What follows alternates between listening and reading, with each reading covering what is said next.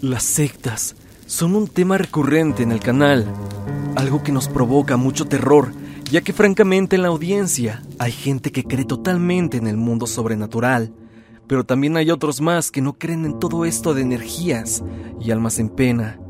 Pero, si es del bando que seas, algo que tú debes de creer son en las sectas. No por todas las historias que te he compartido, sino porque muy en el fondo sabes que este tipo de grupos existen y están allá afuera. El día de hoy te voy a presentar dos historias aterradoras sobre este tópico, uno que siempre nos deja pensando, y es que una secta podría estar más cerca de ti de lo que crees. Así que acomódate en tu silla y sin más dilación, pasemos con los relatos del día de hoy.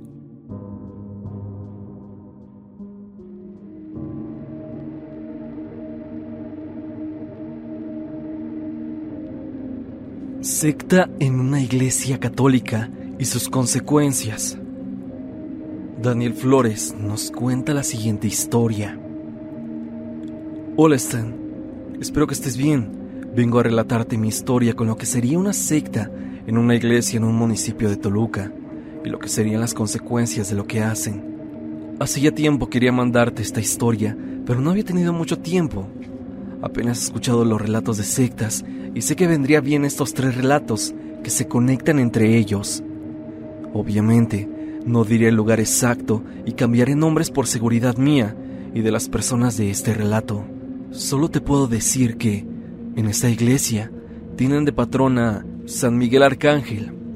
Esto me pasó hace cinco años, cuando iba en segundo de secundaria. Tenía un gusto muy grande por la música, me gustaba mucho tocar la guitarra un día en misa vi que había un grupo de música en la iglesia y me gustó cómo cantaban y tocaban, así que me animé a tocar en el grupo de música de la iglesia. Me aceptaron muy bien, más por un compañero a quien llamaremos Camilo, el cual ya era un adulto. Era muy respetuoso y amable. Con el tiempo se fueron saliendo integrantes del grupo y al final solo quedamos Camilo y yo, pero no dejamos de tocar música en las misas. Con el tiempo nos fuimos haciendo más conocidos en el pueblo.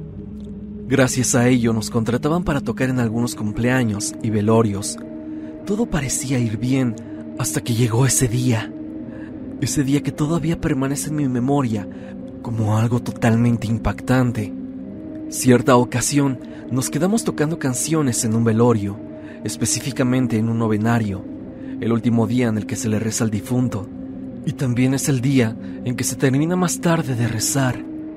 Al final del novenario, nos dieron de cenar y recuerdo que nos fuimos de esa casa como a las 11.30 de la noche. Íbamos rumbo a nuestras casas cuando comenzó a llover. Estábamos cerca de la iglesia, así que decidimos atajarnos en una capillita que está en la explanada de la iglesia, porque también llevábamos nuestras guitarras, a pesar de que las teníamos con estuche, no queríamos que se mojaran tanto. Para esto Camilo tenía las llaves de la sacristía él tenía las llaves ya que como ambos teníamos una buena amistad con el sacristán y de vez en cuando nos dejaba las llaves a uno de los dos.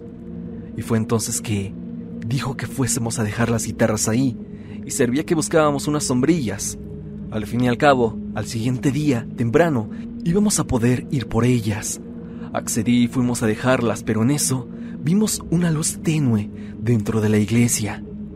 Otro punto a resaltar es que en la sacristía también hay una puerta que lleva adentro de la iglesia, cerca de donde el padre da las misas, ya que ahí es donde va cuando las misas terminan. Para este punto mi compañero pensó que habían dejado algunas luces prendidas de la iglesia, ya que los interruptores también están adentro. Mi amigo me dijo que me esperara, que iba a apagarlas rápido y que nos íbamos. A mí me daba una sensación rara estar ahí, así que fui con él para no sentirme solo. Entré rápido, pero vaya sorpresa que me llevé. Adentro de la iglesia estaba el padre, pero había algo raro.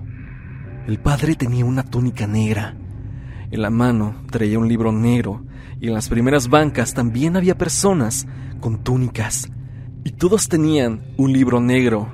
No estaban las luces prendidas, lo único que tenían de luz eran unas velas rojas, y eso era todo con lo que se alumbraban. El padre y la gente tenían la mirada en nosotros. Y es que mi amigo había hecho ruido. Ellos nos lanzaron una mirada inexpresiva. No sabía qué decir o qué hacer en ese momento, ya que me impactó mucho ver al padre en esa situación que para nada era algo bueno. Yo veía al padre y en eso alguien me jaló la mano. Y es que era Camilo, mi compañero, que me decía que nos fuéramos. Me sacó de ahí lo más rápido posible. Ya saliendo de la iglesia, íbamos a paso rápido. Yo estaba seguro de que no nos seguían, ya que íbamos volteando a cada segundo. Pero no íbamos a confiarnos. No dijimos ninguna palabra en el trayecto a mi casa, ya que Camilo me fue a dejar y después se fue a la suya. Esa noche estaba pensando en qué era lo que habíamos visto. Pensaba e imaginaba que tal vez se trataba de alguna misa nocturna, pero no. Y es que ¿por qué tendrían todo cerrado? ¿Por qué estarían a oscuras y solo con velas rojas y túnicas negras? Sobre todo, ¿por qué traían esos libros y no Biblias? O algo parecido referente a la iglesia. Creo que lo que vimos sin duda se trató de una misa negra. Yo estaba confundido, pero mis dudas se resolverían al día siguiente, ya que en la mañana Camilo fue a verme a mi casa. Traía mi guitarra y preocupado le preguntaba qué había pasado. Él, simplemente en un tono serio, me dijo que el padre le había dicho que no nos quería ver de nuevo en la iglesia, o si no, veríamos las consecuencias. Después de un tiempo Camilo se mudó a Ciudad de México por cuestiones de trabajo y hasta la fecha no he sabido nada de él. Y desde entonces yo no he ido a esa iglesia por miedo a encontrarme con la secta o con personas que estén ligadas a ella y que yo no haya visto aquella noche. Actualmente ya no está ese sacerdote, se fue por voluntad propia, pero imagino o teorizo que si el nuevo padre también sabrá de los rituales que se llevan ahí y sea parte de aquello que me encontré esa madrugada. Esta historia solo la conoce mi mamá y un amigo, pero ellos también tienen historias respecto a esta iglesia, y así como te lo decía al inicio, esta historia se conecta con otra, y tiene que ver con mi madre. Antes de continuar, tengo que aclarar que hace años, junto a la iglesia, había casas.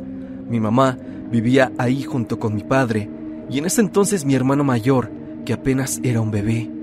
Cuenta que un día mi papá salió a trabajar temprano y mi mamá se quedó acostada.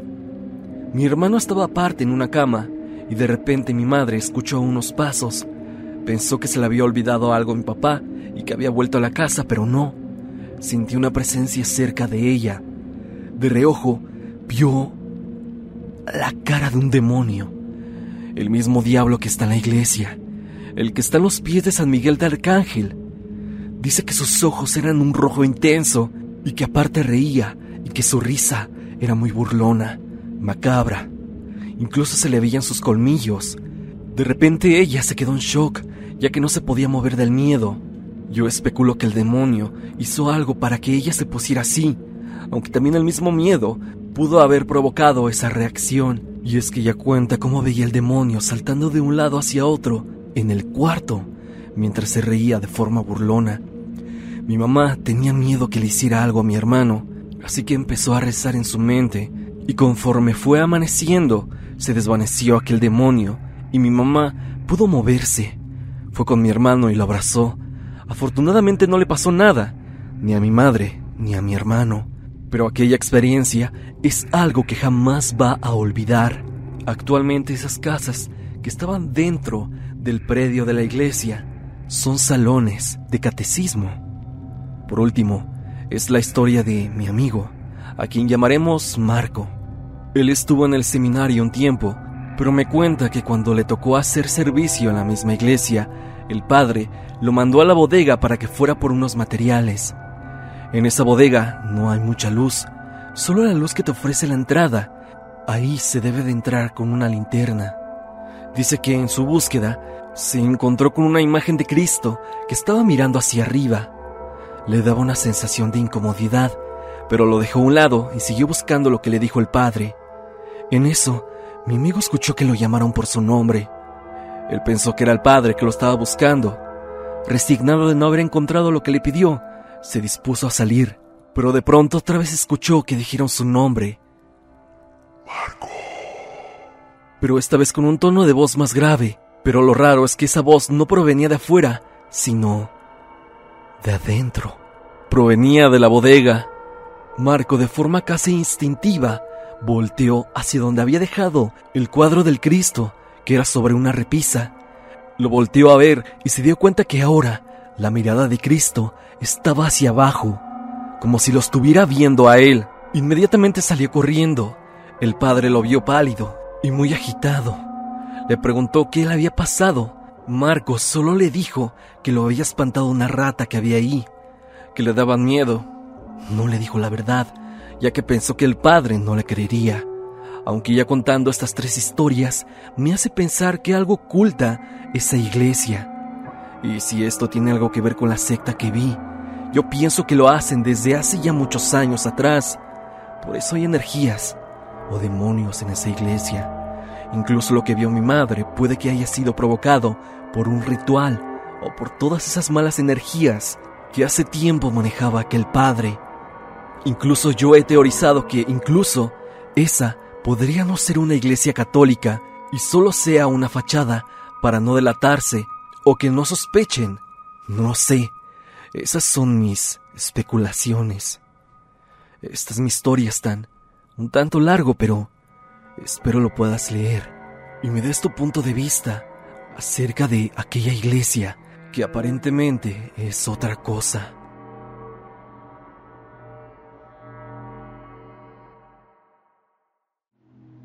Por la historia que voy a contarte, prefiero que mi nombre permanezca en anónimo, pues a día de hoy sigo viviendo en la colonia y calle donde sucedió esto.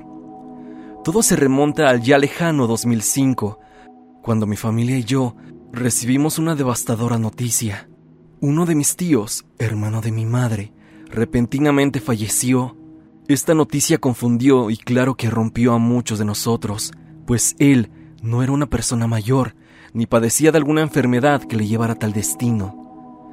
Es desde aquí que todo se torna extraño y bastante turbio, pues mi tío tiene dos hijos y el mayor de ellos fue quien dio aviso a la familia del deceso. Pero lo hizo con tal tranquilidad, como si de algo común y corriente se tratara. Se llamaron a los servicios correspondientes para dar parte a las autoridades del fallecimiento, pero familia que llegó al lugar notó detalles más que peculiares de cómo estaba puesto el cuerpo. Estaba en posición de cúbito supino o boca arriba, con las manos entrelazadas a la altura del abdomen un semblante de terror se notaba en el rostro del tío y tenía el abdomen marcas de rasguños. Llevaba pants, sudadera y calcetas, algo raro, ya que él siempre dormía solo con ropa interior. O al menos así lo dijeron varios tíos que vivieron con él durante la infancia y parte de su adultez. Eso era raro, pero había otra cosa que era más rara, y es que en su boca había una sustancia, como vómito, pero color blanco. Mis familiares querían que se realizara la autopsia, pero recibieron la negativa de los hijos de mi tío, es decir, mis primos, y la ex esposa de mi tío. Esto detonó, claro, una molestia generalizada en la familia, pues se notaba que algo andaba mal.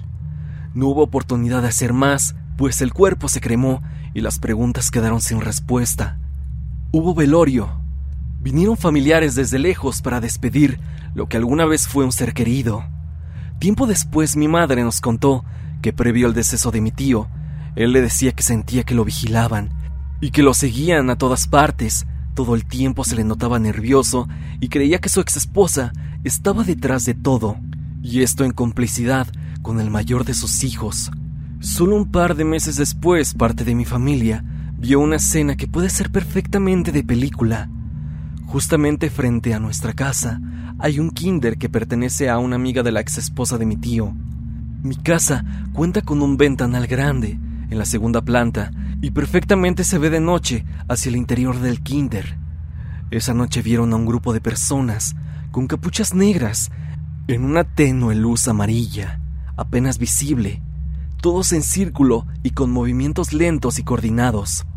Están, esta historia es bastante larga, pero aquí está la clave que nos dio respuesta mucho tiempo después. Mi primo, el menor de los hijos de mi tío, quien en apariencia no tenía nada que ver, En una plática con mi madre le confesó que esa noche le llevó de cenar un vaso con leche. En el momento mi madre guardó silencio, pero ella sabía que aquí estaba la respuesta. Mi tío jamás tomaba leche, por lo que tal vez mi primo se estaba confundiendo y aquello que le llevó mi tío no era leche, y seguramente la ex se lo mandó a mi tío. A día de hoy ya no frecuentamos a nuestros primos y alguna vez mi abuelo encaró a la ex de mi tío diciéndole, Tú sabes muy bien que yo no me creo que mi hijo murió de razones naturales. Esto te lo cobrará la vida. Dicho y hecho, a esa mujer le dio cáncer y a pesar de que todavía vive, es una persona enferma. Yo creo que mi tío falleció en un ritual o algo parecido, ya que ya que tal vez esa relación de las personas con capucha que vimos en el kinder, que pertenece a la amiga de la ex esposa de mi tío, están conectados de alguna forma, o al menos así especulamos nosotros. Una historia horrible acontecida en mi familia. Hasta aquí el video del día de hoy. Espero que te haya gustado. Ya has escuchado dos historias relacionadas con sectas.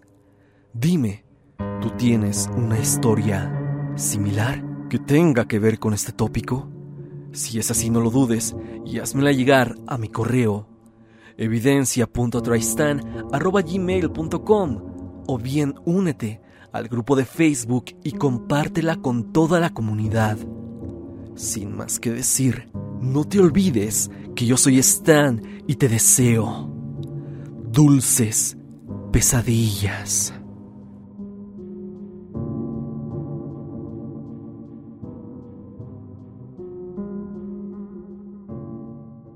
Hello, it is Ryan, and I was on a flight the other day playing one of my favorite social spin slot games on chumbacasino.com. I looked over the person sitting next to me, and you know what they were doing? They were also playing Chumba Casino. Coincidence? I think not. Everybody's loving having fun with it. Chumba Casino is home to hundreds of casino style games that you can play for free anytime, anywhere, even at 30,000 feet. So sign up now at chumbacasino.com to claim your free welcome bonus. That's chumbacasino.com and live the Chumba life. No purchase necessary. Group. Void prohibited by law. See terms and conditions. 18 plus.